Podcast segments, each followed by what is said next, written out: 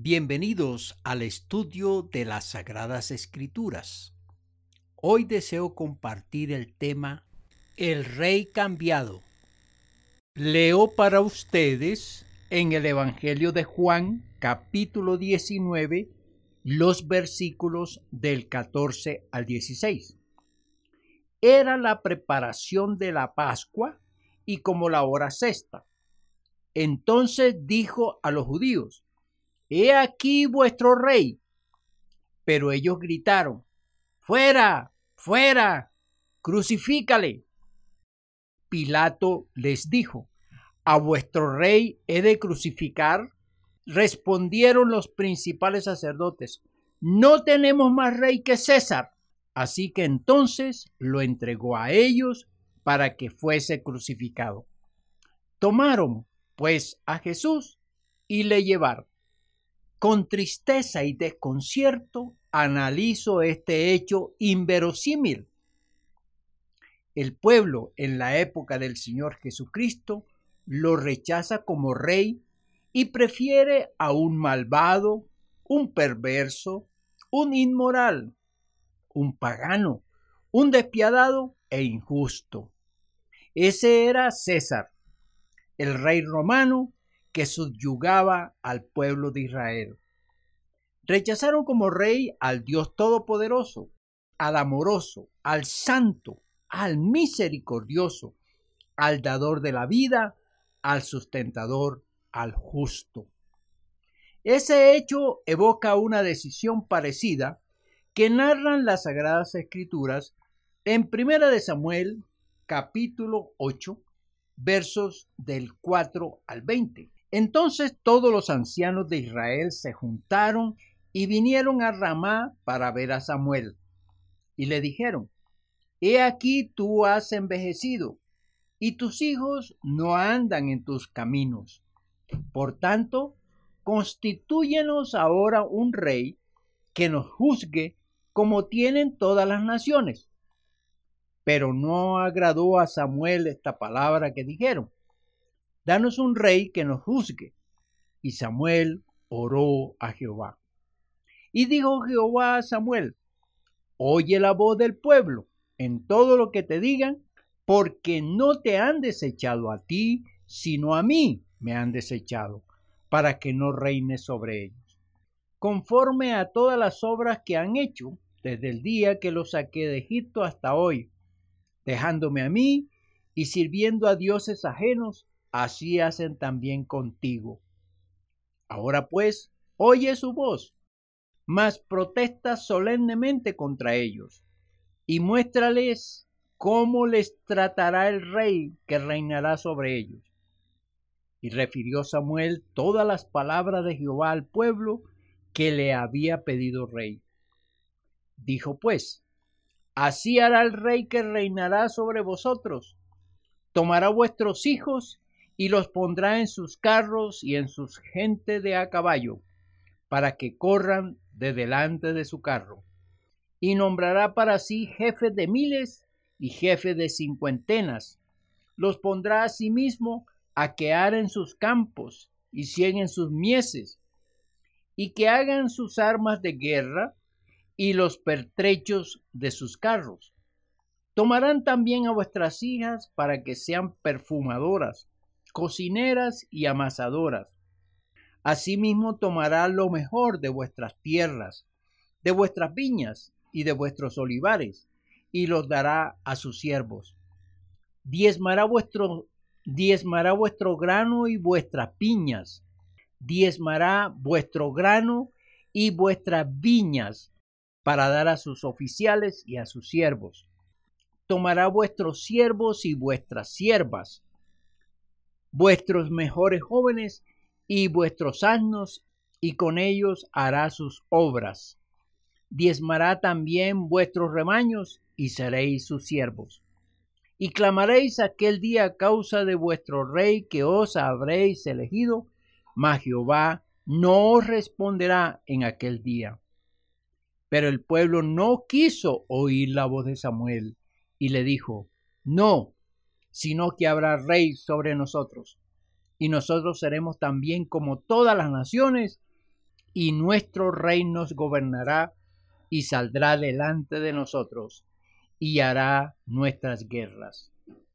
El pueblo de Israel rechazaba a Dios como rey y lo cambiaba por un hombre.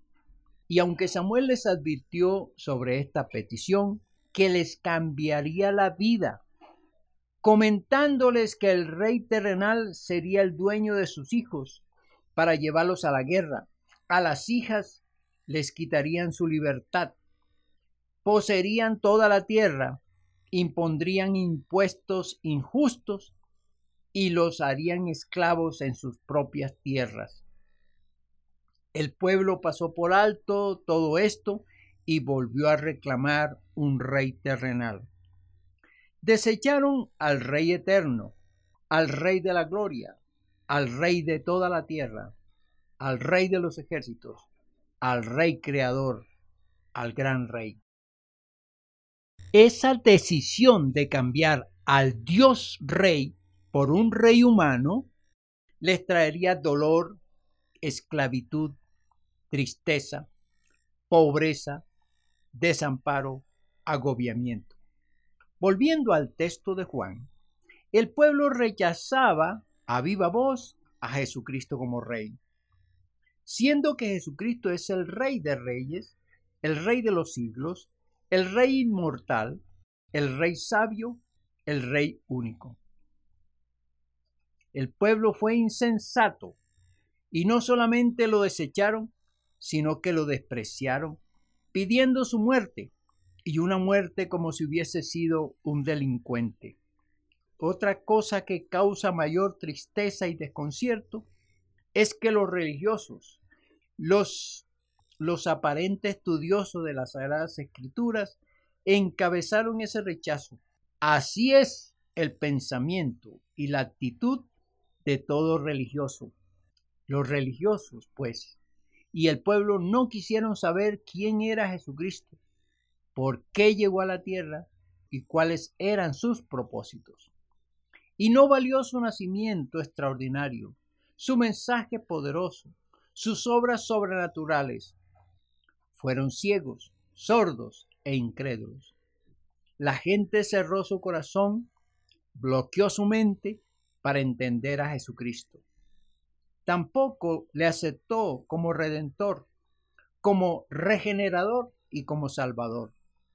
No quisieron al amable, al dulce, al amoroso, al servidor, al humilde, al amigo, al compañero, y prefirieron al pagano, al infame, al perverso, al malévolo, al injusto, al enemigo, al irónico, al tirano, al orgulloso. Aquí hay una reflexión. El pecador quiere ser gobernado por un pecador. Por ser sus iguales, se buscan, se apoyan, se ayudan. El pueblo pecador quiere ser gobernado por otro pecador.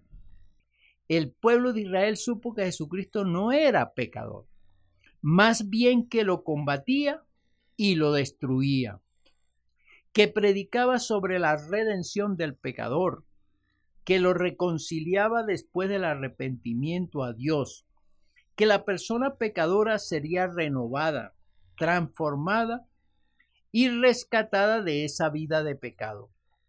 El pecador no quiere que sus iguales cambien, no se corrijan, no se pasen al lado de los regenerados, de los convertidos a Cristo Jesús.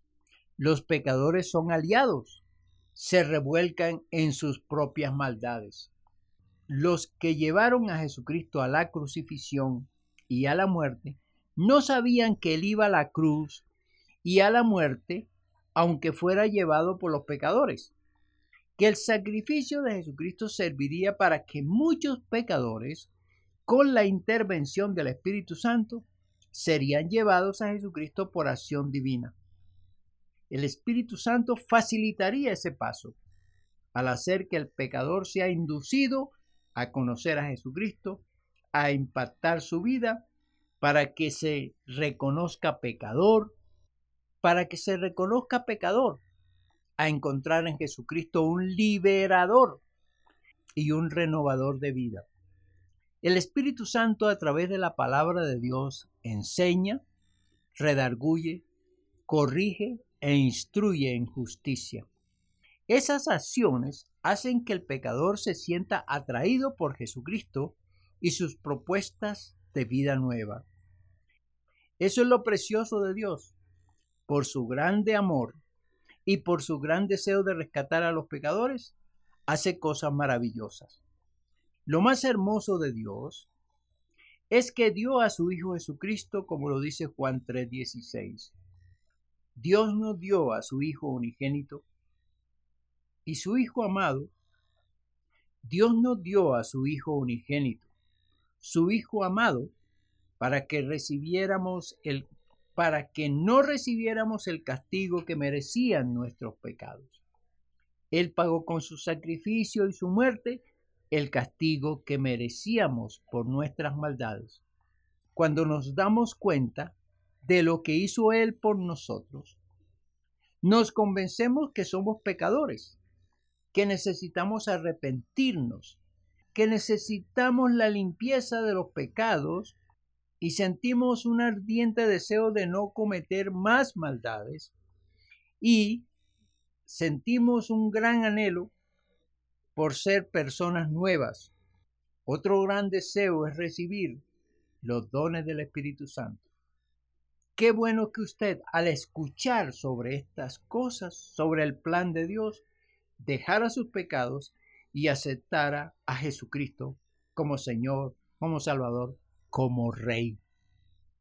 ¿Quieres escribirnos? Nuestro correo es tsjradiotv arroba gmail Dios te bendiga grandemente.